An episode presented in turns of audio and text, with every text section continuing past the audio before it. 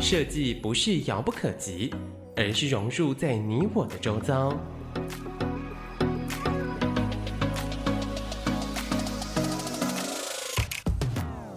设计台湾，带您认识当代最具代表性的设计。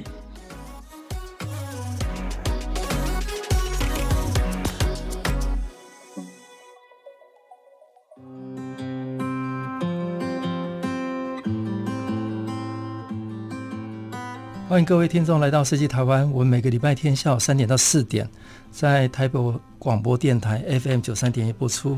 我是节目主持人，台湾设计研究院张基义。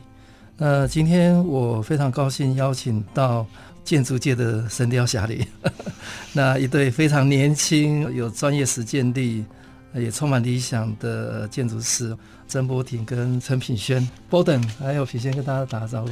哎，大家好，我是品轩，呃，也可以叫我 Penny。呃，各位听众朋友，大家好，我是曾博廷。好，那接下来我来跟各位好好介绍这两位。那我认识 Borden 其实还蛮久的，哦，非常久。我印象很深刻，Borden 还没回台湾之前，我就开始关注他，我就看到有一个应该是台湾的年轻专业者，他在国外求学工作的过程当中，他就开始发表一些。对建筑的文章跟看法，那我一路看他回台湾创业，那也做出很多令人很惊艳的公共工程。那呃，他的太太品轩跟他共同在二零零七年的时候创立了哈 Q Lab。那 Q Lab 是由博廷，我们叫 Borden 哈，跟品轩共同来主持。那他们两位有一个非常特别的因缘，都是在美国东岸哥伦比亚大学非常好的学校毕业的。那他们长期专注在前瞻的设计创作，哈，跟一般的这个传统的这个建筑师比较不一样。他们很喜欢尝试一些特别有挑战性的公共工程。那 QLab 的服务范畴也很广，它跨了都市设计、建筑设计、室内设计、平面设计、灯光设计跟工业设计等等。那作品形态也很多，从美术馆、图书馆、音乐厅、会展中心、呃运动场馆、观光饭店、哦企业的总部、购物商场、学校的大专院校、集合住宅、私人住宅、停车场都有。那 QLab 虽然是一个年轻团队啊，但是他们得了很多的国际大奖，那其中包括非常知名的 WAF 哦，Insight，还有。Architizer，还有日本的 Good Design 等等大奖，那他们作品也刊登在很多的国际的知名的媒体。我们来聊一下，因为 Q Lab 哈已经成立了十四年嘛哈，那我在看 Borden 哈跟 Q Lab 在在台湾来讲，应该是一个呃真的非常特别的哈。我怎么来形容他？因为他之前有出了一本书，把他对公工程的这个辛苦血泪哈。做了一个很清楚的论述。这本书天下文化有出版，那个叫《重新想象》。那当一个年轻的建筑师满腔热血投入在台湾这片土地上，创造一些公共工程的，我认为是不可能。那真的是一个一个案子创造出一些不不凡的新价值。那所以我看 Q 类是充满的实验性，充满的这种跨界整合的经验。那我看 Q l a 这个团队是一个早熟的团队，对我来讲。那第二个，我认为 Q l a 是一个跟呃国际链接非常密切的一个团队哈。那以往台湾大概本土市场比较小，那但是我想两位的创业者因为有国外丰厚的经验了哈，那所以回到这个土地做出一些作品，那他的观点或者他的一个专业上，事实上有很多呃有机会在国际上。代表台湾跟大家交流的这样的一个经验。好，我们先回到两位年轻的时候。我先来问 Borden，因为 Borden 应该是我知道他很小就到到到国外去。对。那跟我们聊一下你的这个这个从小到大有没有一些比较特别的经验，嗯、改变你或者造就你，决定你你这一辈子要要用什么态度 啊做这个专业？好。我严格说起来是个小留学生，但是我是在台湾参加完联考完之后，那也有机会录取到第一志愿。可是那一年的暑假，爸爸妈妈带我到加拿大的维多利亚的小岛的一个私人的学校，然后带我去参观，因为我姐姐已经在那边读书了啊。那那个时候他们就给我一个选择，说：那你要继续在台湾就读高中，还是就来跟姐姐一起读国外的学校啊？那我算是个乡下小孩，我在台南长大，所以从小都在一个台南，算当初算到现在应该还是一个很朴实的一个城市跟环境了。那也算是到加拿大开了一个眼界。那到了那个高中之后，我看到所有的学校的环境，不管是教室、桌子、椅子，还有很多的师资，我几乎是感觉第一次看到，有点大开眼界，说哦，原来外国的学校是这个样子哦。那可能也有点被整个环境被欺骗了，大家都穿着这个很典雅的这个西装外套、西装裤，然后这个皮鞋，然后大家都彬彬有礼哦。那那个时候就决定说好，那就出国读书这样子。那我觉得在那一个高中的三年的环境里面，对我。后来这二十年来的影响其实非常的大。嗯、那我还记得我呃年轻的时候看过一个电影，是我永远不会忘记的。台湾叫《春风化雨》吧，哈、嗯啊，那那是我非常喜欢的一个影片了。那我们那个学校几乎跟《春风化雨》是一样的。我还记得说上英文课的时候，老师要上莎士比亚，就我们就把我们带到那个一棵大树下面，然后读这个读诗，然后去感受那个环境。那上这个音乐课就到这个音乐厅，然后上美术课到美术馆。所以我觉得一些美学教育或者是一些很扎实的基本对生活跟美学的观念，在高中生活的那三年奠定了很大的一个基础。那而后呃有机会申请到美国的卡内基美伦大学就读建筑系。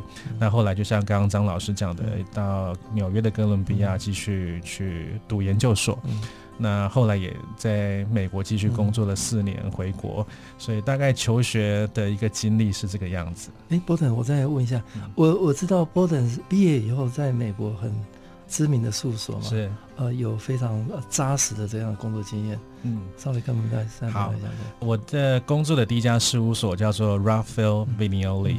那也许台湾人对这个建筑师稍微陌生了一点哦，但是大家如果有机会到东京车站旁边哦，有一个世界知名的建筑物叫做 Tokyo Forum，啊，应该就是说他们的国际会议厅啊。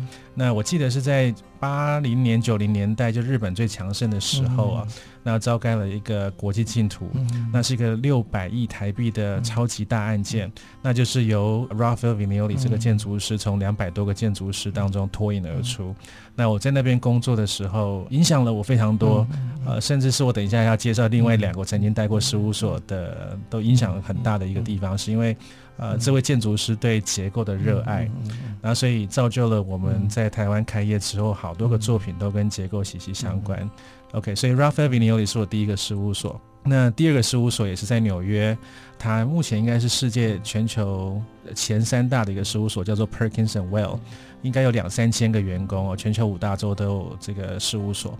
那在那边看到的是国际观。我还记得我在纽约办公室的时候，老板们时不时就会说：“哎，你来做一下杜拜的案子，你来做一下上海的案子，你来做一下哪一个国家的案子哦。”然后常常在那个年代就已经要跟不同的国家的办公室做视讯了。那早上的工作就会交给另外一个国家，晚上就是他们的白天来做哈。那所以看到一个世界级的大型的企业怎么在做管理，在做设计流程。啊，我觉得这个对我们目前 Q Lab 有很大的帮助。那最后在回台湾之前，我在应该大家都听过的贝聿铭建筑师事务所也在纽约工作。那个时候印象非常深刻，因为其实我已经历练了两家还算不错的事务所。那我还记得刚进事务所的时候就被那个合伙人抓去骂哈，他说你什么都不懂。那个时候我还觉得很好奇，说怎么会这样说我呢？啊，那才知道说原来在世界级的建筑师啊，他们对图说的要求、对设计的要求是。远远超出我的想象，所以也是对细部设计有非常这个严格的要求。所以我想这三个事务所有一点也打造了 Q Lab 的现在。好，接下来我们来问一下 Q Lab 的另外一个合伙人哈，品轩哈，呃，他的学经历也非常非常的完整，在台湾是最好的建筑系成大毕业之后到哥伦比亚。那我知道之前还有在台北市政府有工作过嘛，哈、嗯，对。然后呃，现在跟 Borden 哦一起主持 Q-Lab，来平轩跟大家分享一下。我是跟 Borden 的那个经历刚好有一点相反。嗯、我是小时候，我十岁的时候就到纽西兰去当小留学生，嗯、对。然后呃，但是我是国二的时候回了台湾，所以变成说呃，小的时候在纽西兰是很开放的教育嘛。那国二回来刚好遇到一年后就要国中联考，然后高中联考。其实基本上这些就是大学联考，我都有经历过这样子。那其实最大的差别是真的会觉得说，台湾的教育还是会比较填鸭式一点啦。对对对。那所以就到了成大念完之后，就一直觉得说我研究所一定要在，就是希望可以到美国念书这样子。所以就后来就申请到了哥伦比亚大学。那在那里就。像我跟博仁常会讨论到说，就是在像哥伦比亚这样子一流学府，然后所有你的同学都是。世界最顶尖的同学，你就会觉得好像什么事情都有可能。嗯、然后那些国外知名建筑师，什么 r a m Koolhaas 啊，那些人就是你身边常会看到的老师，或是呃来演讲的人，然后就会觉得让你觉得你跟他们其实是很近的，只要你努力，努力就有可能成为他们的那种感觉，这样子。那回台湾之后，回台湾之后，我是先到那个李祖原建筑师事务所，就是工作了一阵子。对，那就是很扎扎实实的做了很多民间的案子。那台湾就是真的就是要去学，比如说跑都审啊、建造啊这些工作流程。那后来就是到了台北市政府那个都更中心，对，就是参与公共住宅的设计。最热血的一段，对对对 对，蛮热血的。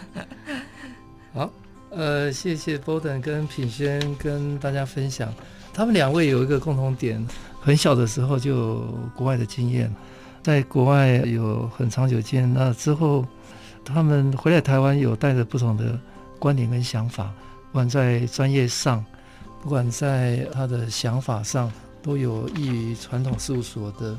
不同做法，那 Q-Lab 的创办也是把他们的的理想啊呃落实下来。那十二年下来，待会波登跟皮轩跟会大家分享 Q-Lab 跟 I-Lab 的一个经验跟过程。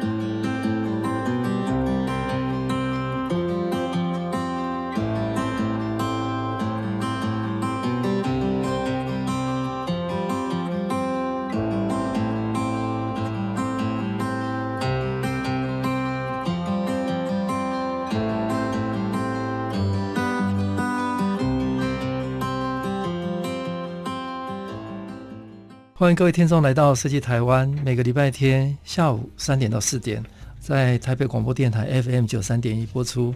我是节目主持人，台湾设计研究院张基义。今天我们邀请到两位非常热血，呃，也做出很多好作品的建筑人、创意总监，呃，Q-Lab 的创办人跟设计总监曾博廷 Borden，那以及他的太太合伙人陈品轩。那接下来跟大家聊一聊。Q-Lab 是一个很很特别的名字哦，我一直印象很深刻。它不是用传统的什么建筑啦、设计事务所，哦，用一个非常简单的品牌。那 Borden 跟大家分享一下，在什么样的一个状况下，促使你创造了这个 Q-Lab？OK，呃，就是在天真无知的状况下，应该是这样说哈，在纽约长期工作之后，那后来决定回到台湾。那始终有一些梦想，就想说，哎，以前在贝聿铭先生或在另外两家事务所，都看到建筑师们可以针对自己的理想，然后去发挥、去实践。那也很期待有一天能够自己创业，能够有这样的一个实现理想的机会。那所以回到台湾，我到潘基联合建筑师工作一年之后，然后决定创业。那决定创业的那一刻，就是家庭革命的时候，因为爸爸本身就是建筑师，那他知道说在台湾职业是非常辛苦的，那他甚至希望说，最好我一辈子就是在一个好的事务所，像潘基联合建筑师事务所，能够好好的工作就好，不要像爸爸这样出来吃苦哦。但终究因为有一些梦想，那所以就出来职业，的确就被我父亲猜中了。在台湾创业的过程是 非常辛苦，因为我父亲的事务所是在台南，那我决定在台北创业。那以一个年轻的建筑师来讲，是毫无 credit，就是没有任何的时机。那我还记得说，其实我姐姐帮了我很多的忙啊。她当初是一个这个财务分析师，那所以她会联系上很多的这些企业集团，然后都会希望说可以给我一个机会去简报。不过社会是现实的，我回到台湾也能够发觉这件事情了。大部分的企业就是给我五分钟做简报哈，所以就是笔电打开关起来就是五分钟啊。那所以前面两年呃到处踢到铁板之后呢，决定步入这个公共工程去试试看。那毕竟以一个三十岁左右的这个小孩子哦，要去跟大人的世界去竞争哦，连续两年有长达十二个净土，我们都铩羽而归哦。那我觉得老天还是蛮照顾我们的哦。我们赢得第一个台湾的公共工程，竟然就是我当初二十年前联考有上榜的这个台南一中的体育馆哦，这冥冥中好像有什么因缘的感觉哈。那这真的是开启了一条路，在十几次的竞图失败之后的第一次是台南一中体育馆。那我们很努力的，不到三个人的团队哦。那在两年半三年之后完工之后，终于有第一个时机，那也开始了我们的创业这条路。后面稍微有一点倒吃甘蔗的感觉。那所以接下来的乌来立体停车场、综合国民运动中心、土城国民运动中心等等的公共工程，就一个一个的来克服跟挑战这样子。你刚刚讲的那个土城运动中心有获得美国的一个大奖嘛？A Award 哈，呃，Architecture A Plus。那甚至那个综合运动中心媒体有报道，是被评选为二十七座地表最酷的建筑。对，哎，这个帮台湾做了很好的形象。是，这个其实我蛮 surprise，因为。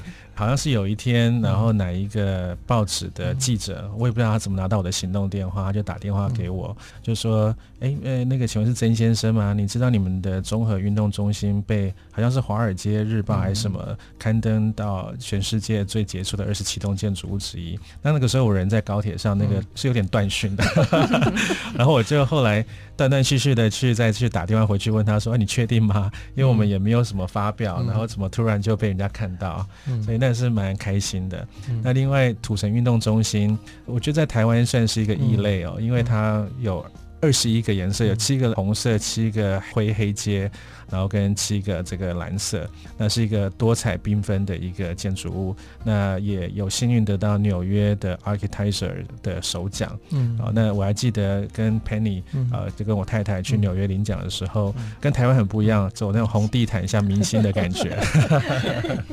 那接下来我来请教 Penny 哈，那你跟 Borden 一起在 QLab，后来还有一个很特别的叫 iLab 嘛哈，那跟我们聊聊哈。嗯，好，那我先说一下 QLab 刚开始创业的时候，其实如果比较后期才知道我们的朋友们可能会觉得我们好像一开始就做了好多好大的案子，这样子好像做的还不错。那其实。我们一开始的时候，我们真的是像 Borden 说的，我们就是三个人，然后我们连续输了大概十几个 净土，然后我们真的是一开始那个同事都是连续五天睡在办公室，没有夸张的，对啊，我们是这样子开始的，这样子，所以现在 QLab 的案子开始比较顺利之后，我们就希望成立一个像是 QLab 大脑的一个机构，那。就是我们对于 Ram Koolhaas 这个建筑师，其实我们都很崇拜，也很向往。那 Ram Koolhaas 他的 OMA 公司，他也有一个 AMO，是当做他的有点像设计的脑袋，然后他会去做研究，然后跟学术单位一起合作。那我们希望我们的 iLab 那个 I 就是 intelligence 这样子的意思，我们希望我们的 iLab 也可以做到类似的事情，这样子。所以是在做比较能够在前端的这些研究吗？嗯或者品牌，对对对，或者跨域整合的部分。我举例来讲啊，从过去这十三年，嗯，其实今年好像要进到第十四年，嗯，开业第十四年，嗯。那我们前半段前七年几乎都是以公共工程为主，嗯，那后七年现在。大概业务百分之七八十反而是民间的一些案件，嗯、然后百分之三十是公共工程。嗯、我想待会可以聊一下为什么是这个样子。对，那也就是说，在前呃七年的时候，我们算是非常努力在研发这一块，花了非常多的时间了、哦。那我觉得在研发在台湾算是一种。奢侈，嗯，我们要应付公共工程都已经力不从心了。其实当初还是决定要做研发这一块，是投入更多的心血。那举例说，例如说材料，土城运动中心是一个非常好的例子啊、哦。呃，我讲一个小故事哈。土城运动中心要开幕的前一天啊，那有一位议员打电话给我们，然后我们公司同仁接了，哇，他接的这个皮皮叉，他说 有一位议员说是哪一个这个叉叉建筑师，怎么会没有设计任何一个窗户呢？怎么办呢？啊？那这个我们同仁被骂得很惨哈，然后我就接了电话说啊，议员其实整栋全部都是落地窗哈，但是会有在一个很神圣的一刻，灯光开启的时候，你才会看到有窗户哈，那就是因为我们对材料特别用心。那我记得我们为了一个冲孔的一个铝板哦，那要冲多少孔，孔径要到零点几公分，那要冲到多密才会在那个 magic moment 灯打开那一刹那，突然整栋建筑变透明的。那所以类似这样的研发的过程，还有一些对材料的研究，我们都希望能够有一步一脚印的把它记录在像出版的书籍里面。那再包括说，在很多公共工程的建图过程当中，我们甚至因为参加桃园图书馆，嗯，那我们研究了好几百年的图书馆的历史啊，然后还有一些改革跟想象，所以有很多理论的东西，有很多技术的东西，有很多材料的事情，都很希望能够借由出版，然后来向 AMO 看齐好。那除此以外，像 AMO 他们跟 Prada，嗯，几乎是每一季，对，每一季都都都推出 Runway。Fashion Runway，让世人都觉得说，哎，原本。像 Chanel 的 runway 是很传统的，那 Prada 的 runway 竟然连空间都不一样了，色调都不一样了，呈现的方式不一样了。嗯、然后还有像 Koolhaas 他会去出版 Harvard Guide of Shopping 等等啊，嗯、对 shopping 的看法。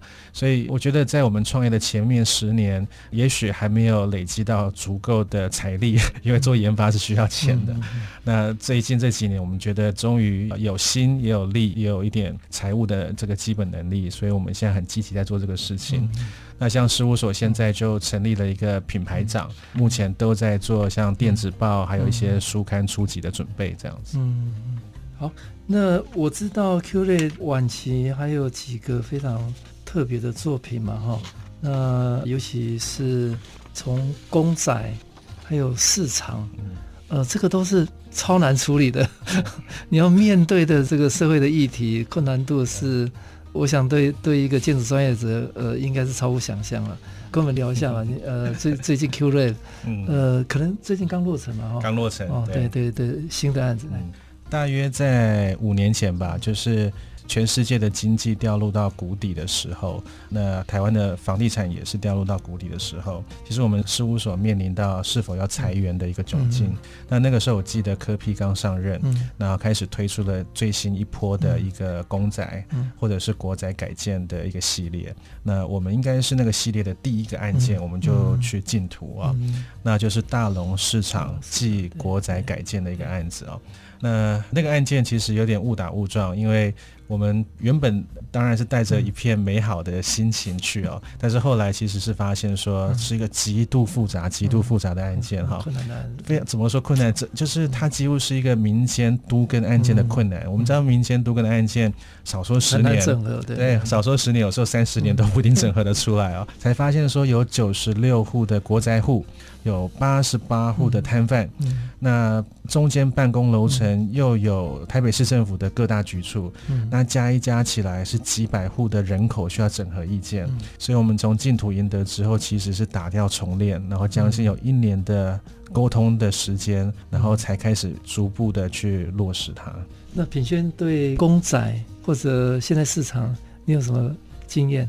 那个就是我去加入台北市政府的时候，刚好就是柯批上任的时候，嗯、那他刚好在海选一批建筑师嘛，嗯、那当时就很热血的加入了这个团队。嗯、那我进去发现，就是公仔推动真的是一个不容易的事情，因为要整合的局处，以及真的我们以前每个礼拜都要去跟民众开协调会啊、嗯、说明会。真的是不容易的一件事情。诶，那市场的部分，我我看到你们不止处理建筑哦，包括呢它的门厅，对它的这个识别系统、招牌，那个完全颠覆我们一般公共市场的一个想象。是的，那所以我们同时邀请了冯宇，嗯，是一个平面设计师，来进行大龙市场的 logo 设计，嗯、这应该是台湾的第一次。呃，同时也做了室内景观、灯光所有的工作，也、嗯、是极度的复杂的。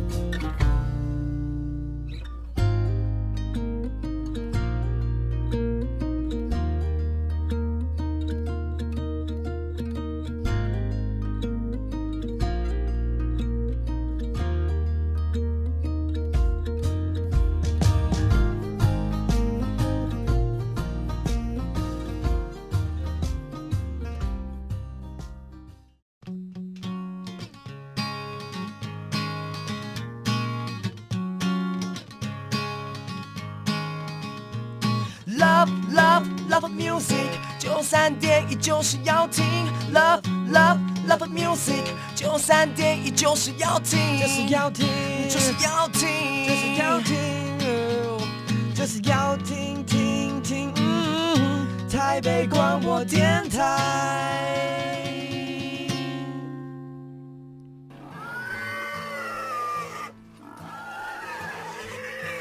农委会防疫局提醒：中国大陆非洲猪瘟疫情严重。为保护我国畜产环境生产安全，防范非洲猪瘟入侵，请民众不要前往当地的畜牧场，并且避免与当地的畜禽动物接触。请不要透过网络购物平台自国外购买肉制品，违规者可判七年徒刑。也切勿从国外携带肉制品入境，违规携带肉制品回台湾者，最高可处一百万元罚锾。以上内容由行政院农委会提供。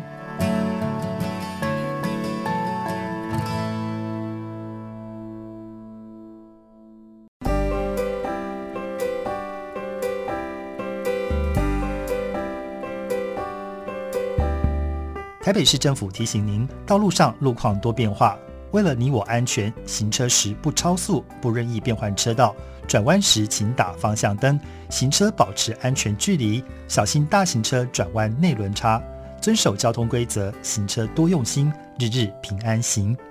以上内容由台北市政府交通局提供。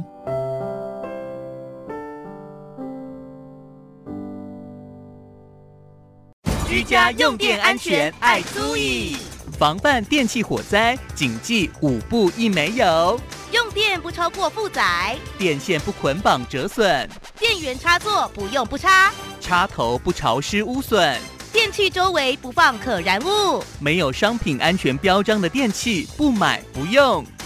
家人的生命财产安全靠你我来守护。台北市政府消防局关心您。啦啦啦啦啦啦啦啦啦啦！阿比，什么事这么开心啊？闷了这么久，现在疫情趋缓了，当然要赶快玩爆这个夏天，吃遍所有美食啊！哎哎，你先冷静下来。虽然国内疫情趋缓了，但是时装部长还是有提醒我们，防疫新生活的原则还是要好好遵守的。吼，还好吧，不是戴口罩跟勤洗手就好了吗？当然不只有这样啊，除了勤洗手，在搭乘大众交通工具时要戴口罩，没有办法戴口罩时要保持社交距离，尽量避免前往人潮多的地方。当然，不论逛街购物还是旅游，都要挑选有落实防疫措施的店家消费，这样才能够玩得开心哦。我知道，我知道，还要用公筷母匙，或是选择不共餐的餐厅用餐，这样才安全又卫生。没错，落实防疫新生活，保障你我都健康。台北广播电台关心您。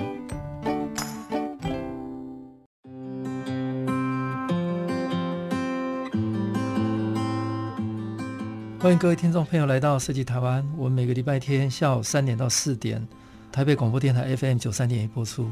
我是节目主持人台湾设计研究院张基义。今天我们邀请到 Q Lab 的两位设计总监曾博廷 Boden 跟陈品轩 Penny 来跟大家聊。那刚刚两位有聊到 Q Lab 有各类型的这个作品。那普遍来讲，我观察 Q Lab。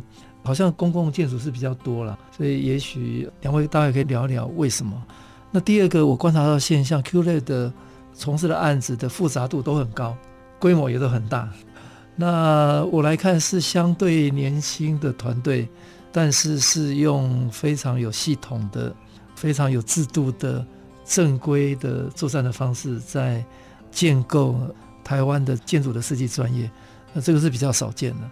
呃，再来一点是 Q Lab 有一种可以跟国际对话的这样的一个语言，尤其是把案子哈、哦、在台湾这个土地上创造出有一些可以跟国际分享的建筑的方式。那是请 Borden 跟品轩来跟我们聊一聊 Q Lab 最核心的价值是什么？那你们这个过程当中怎么样确认这个价值？Q Lab 的这个价值？OK。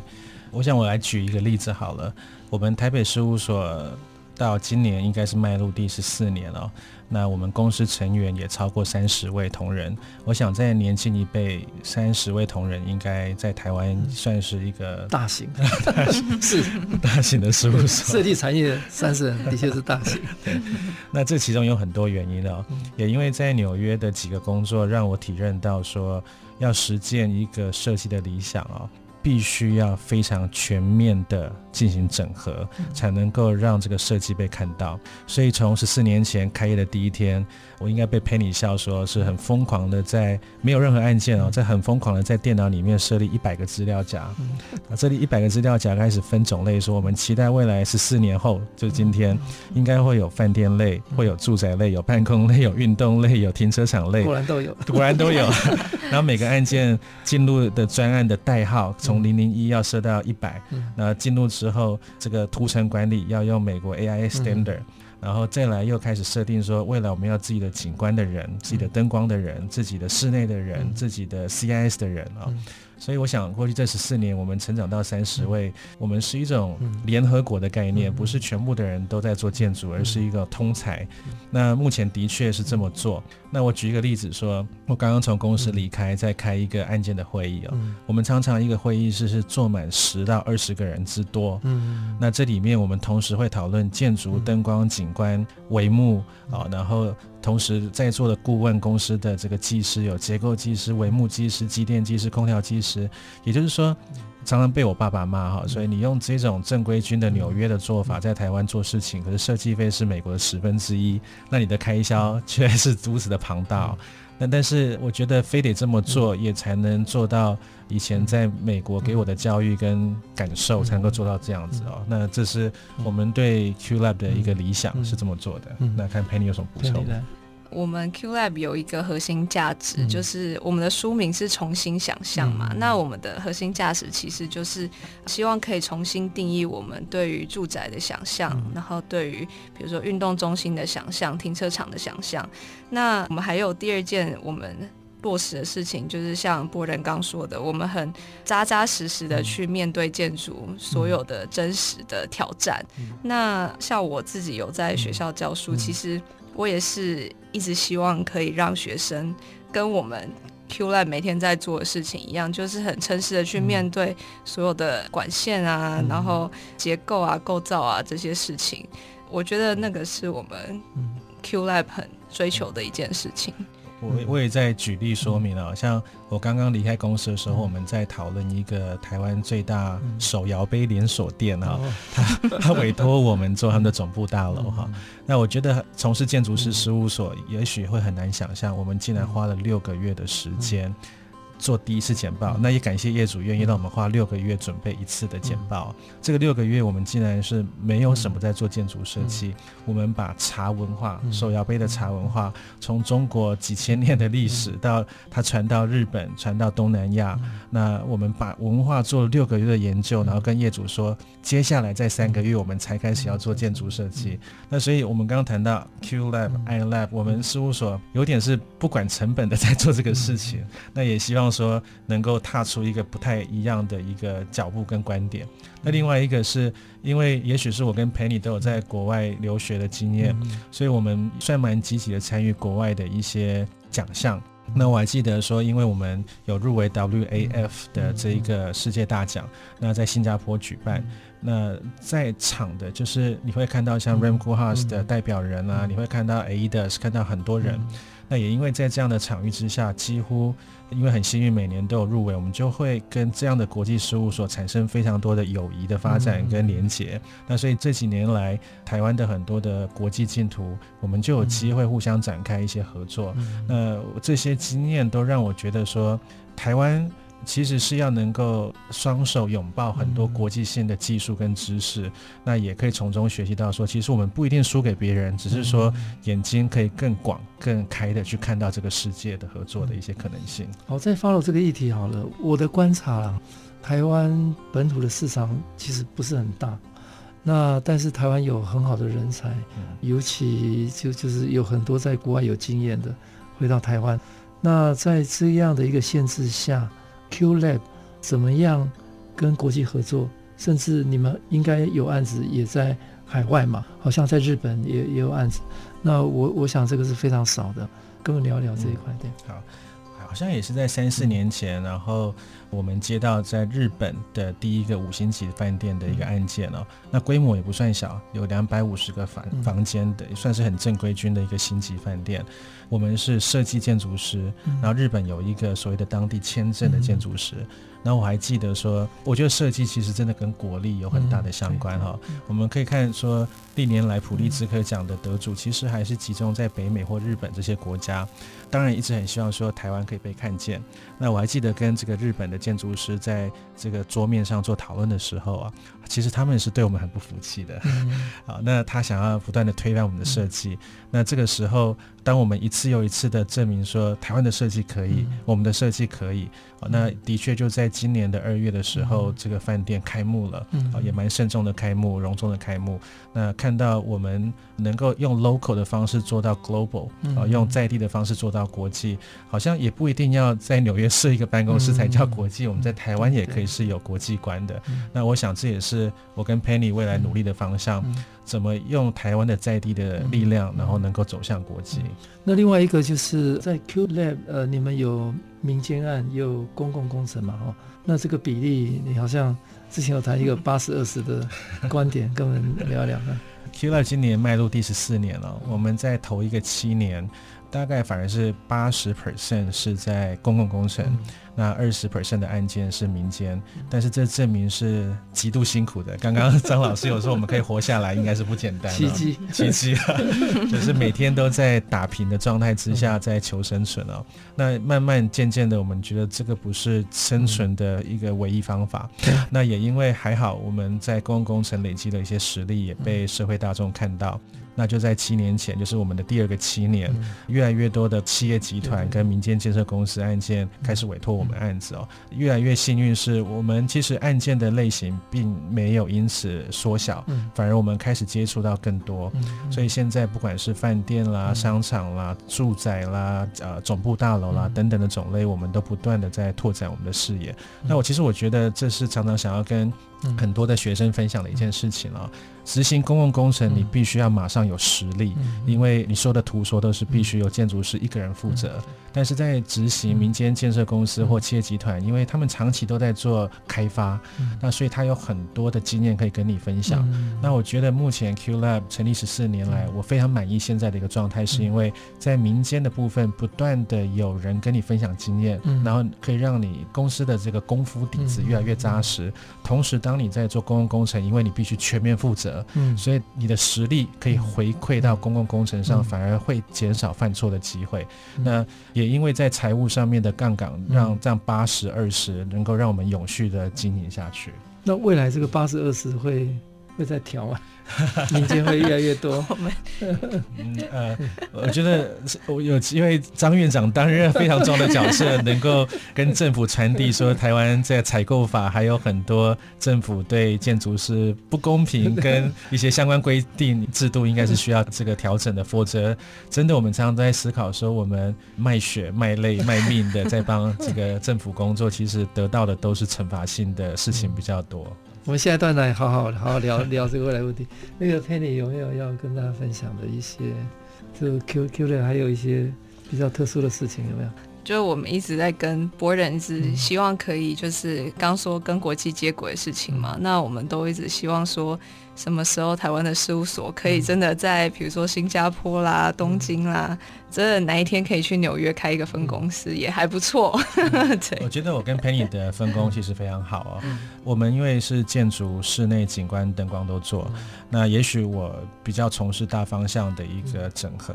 那 Penny 是一个很注重细节的人，所以他常常带着厚厚的一叠的这一个图书哦，这个书图回到家几百页再看细节，说有没有对缝、对线啦。然后材料啦等等哦，所以我觉得一个事务所有这样两位，我跟 Penny 互相在看大跟小、小跟大的事情，才有机会把事情做好的。我看到 Q 类是一个有大架构的、有系统的，那相对也注重细节的一个事务所哈。那除了做公共层以外，呃，这几年也在民间有各种各式各样的委托，那甚至在海外。呃，也有机会把台湾的设计经验哦带到国际去。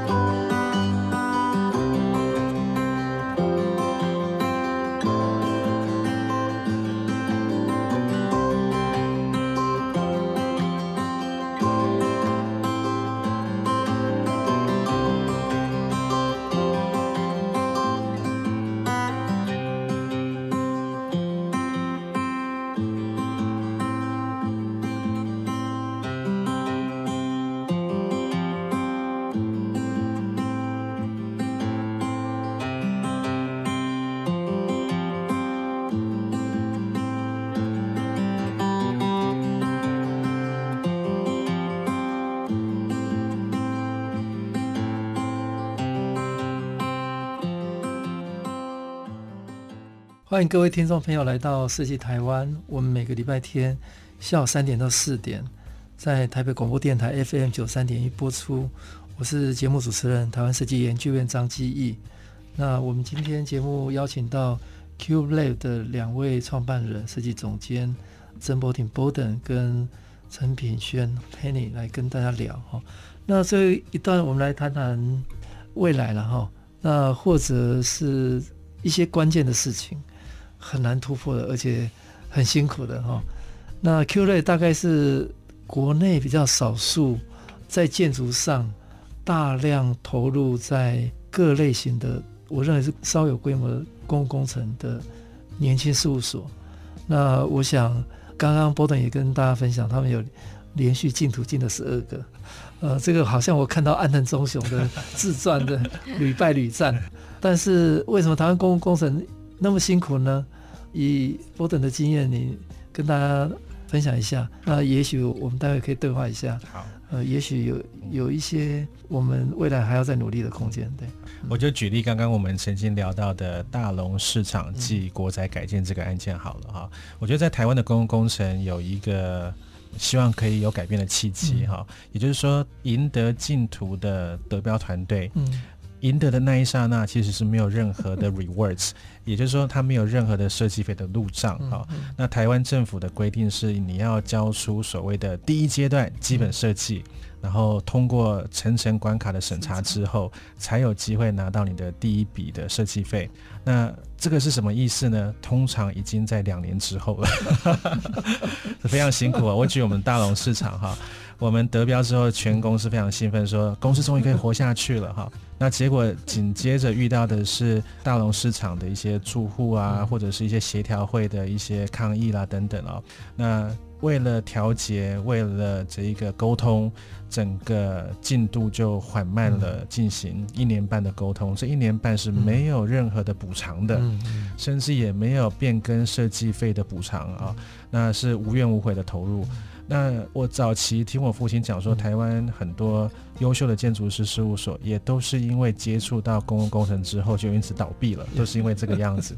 以我们事务所来讲，每个月薪资可能就是两三百万，那如果连续一年就是三千万，那如果没有其他像民间建设公司或企业集团的一些私人案件的话，应该我们也早就倒闭了。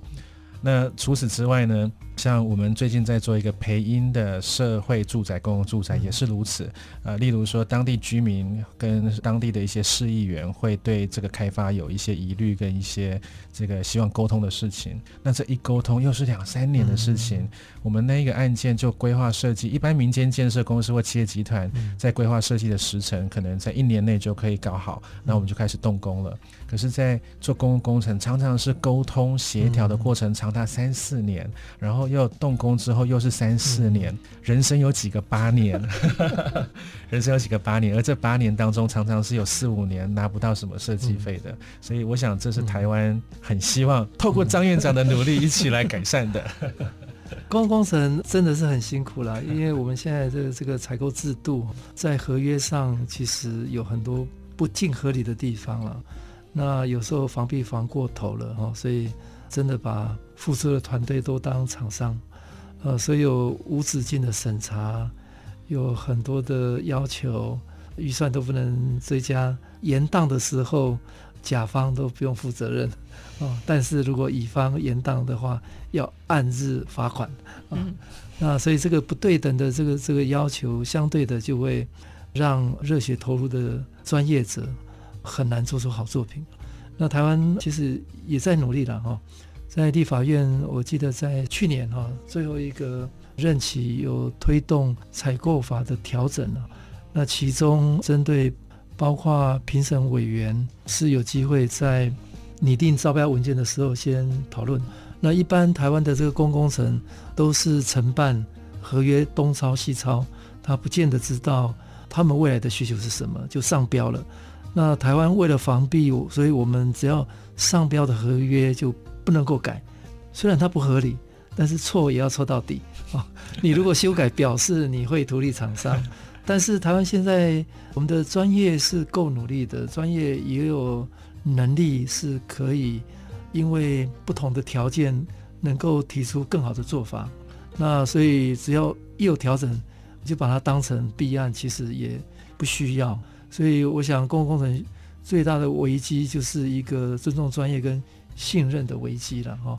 我们永远相信可以量化的合约，可以量化的文字等等哈，但是没有一个专业的委员透过一个专业的过程，让专业者有专业发展的一个空间了。所以，未来设计研究院这个是我们的工作，啊，我们要尽量跟公部门做好沟通。那设计研究院是一个平台，是希望能够把专业者跟机关的语言的落差做一些转移沟通。那跟大家再聊聊，QLab 对未来有没有什么想法？下一个阶段，Imagine QLab 会走到哪里？那你们为了这个做了一些什么样的一个努力？对。我想这是我每天跟 Penny 都在聊的事情哈。我在想回到台湾之后，影响我最深的两个建筑师，其实是在天平上最极端的两位，一个是 Rem Koolhaas，另外一个是谷口吉生。我为什么说这是最极端的两位？因为 Rem Koolhaas 是一个每天都在想重新想象、重新创造、推翻既往的一个建筑师，而谷口吉生却是日本职人精神般的把一件事情做一百次，但是每一次都要越做越好啊！但是他不一定要像 Ramco House 的推翻过往。那我们事务所有点在这两个极端当中都要去追求跟追寻哦。那也在想说，事务所的规模跟这样的理想要怎么去支撑？那我想，我跟 Penny 是希望说，我们要能够同时做到谷口机身，所有赋予建筑师的责任的对缝、对线、对材料的终究细节，能够达到一百分的一个要求。可是。这么大的付出之后，却同时还是有创新的精神，那这是我对 Q Lab 的一个一个使命了。好，那佩妮要不要聊聊看你对这个未来 Q Lab 的使命是什么？我觉得我们其实我跟 Borden 真的常常在聊说，譬如说 Q Lab 未来我们到底希望它走到什么规模？那我们希望，比如说民间跟公共工程的案子是什么样子的状态？那必须老实说，公共工程就像刚刚老师说的，就是像民间的案子，我们合约啊，我们都是两边的攻防战，就是要一直来反的，一直修改这样子。那公共工程对于尤其是新创的建筑师、年轻建筑师来说，真的是非常辛苦，基本上是没有办法，对，是没有办法踏入的，因为一开始你如果没有那个本，就是没有本金，你根本没有办法踏入这个公共工程领域，然后。如果一开始是拿不到案子，那当你一旦拿到案子之后，你又就是被迫接受了上面所有的不合理条款，是没有办法改的。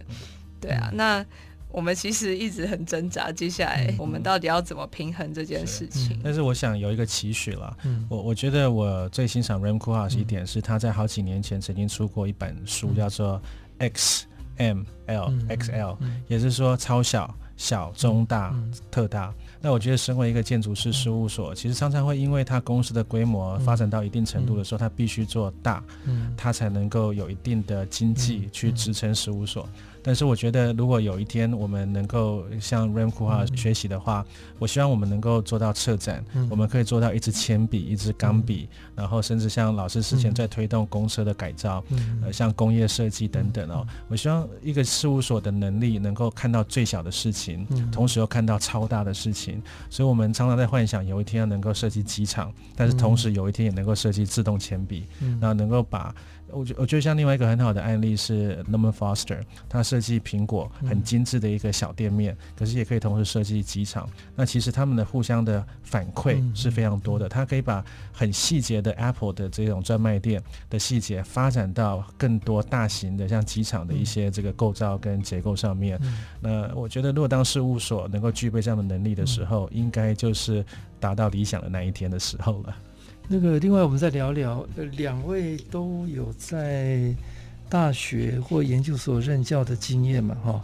那你们事务所也比较特别，有保持一种要创新研发的这样的一个想法，所以在学校也好，或在事务所里面的研发，跟透过专案的这个实践，呃，这整体的一个关联，你们的有没有什么经验跟大家分享？我们大约在五年前，我是学习当初在纽约曾经实习过的一个公司，叫做 Gensler，它应该是世界第一大的事务所。那我是当初在他的所谓的暑期实习计划，然后有幸申请进去，然后才发觉说一流的这个事务所，他们是怎么在培养他们未来的人才。嗯那他们是非常实际的跟学校接轨的。嗯所以我记得我当初大学是 Carnegie Mellon 在 Pittsburgh 匹兹堡，他们派了。好几个人来学校，然后来设立所谓的 camp 啊、嗯、booth 啊，就是所谓的招生啊，暑期招生的一个这个一个一个机构，然后一对一的面试，然后从全美国五十二州，然后在纽约要招聘五十个实习生。那我是 Carnegie Mellon 进去的一个人。嗯、那到了纽约的这个办公室之后呢，呃，我们这五十个实习生被分配到不同的领域去，例如说法律事务所的这个部门，嗯、就是专门在设计法律事务所的，专门设计商场的，专门设计什么的哈。嗯、那所以可以看到说他们是怎么样在培养实习生。嗯、所以我们在五年前的时候开始主动走进学校，我们到台湾的各大学校，包括交大，包括很多学校，我们开始招募这样的一个新生。那进入到事务所之后，我们希望让他看到初步设计，细部设计、施工、嗯合约很多各方面，就像当初在培养我们一样、嗯啊，这是我们在做的事情。然后 Penny 现在在民传大学教书，嗯也许 Penny 可以说一下。对，我现在在民传大学教大四，嗯那因为我自己是成大毕业的嘛，嗯那我是觉得。就是讲到台湾，我觉得可以改善一个地方，是因为我们的专任老师，大学专任老师是不被允许，就是在对在在学在工作，对对对，没有实务经验，对，没就是那个落差，就是会让学校的学生一毕业之后进入事事务所，真的是会有一个对很大的落差。那我在学校做的事情，就是希望能让学生真的希望，有时候我会带他们来我们公司参观，然后一起开会什么。就是希望他们可以真实的去接触到社会的真实面，不是他们在学校想象的这么的 天马，对对，这么的浪漫这样子。对，那就是也跟波人刚说的实习生的计划衔接。那希望就是学生能透过这样子的一连串的培训之后，就是到他们真的毕业到工作职场上，可以顺利的衔接起来。而且的确也是这样子，我们已经从这个实习计划里面招募了两位实习生进入到我们公司，成为正式职员了。所以希望可以持续下去。今天节目非常谢谢 Q Lab 呃两位创办人、设计总监。曾博廷 Borden 跟陈品轩 Penny 跟大家分享他们的创业过程，跟 Q-Lab 的核心理念，以及他们对教育的各种观点。谢谢，谢谢，谢谢。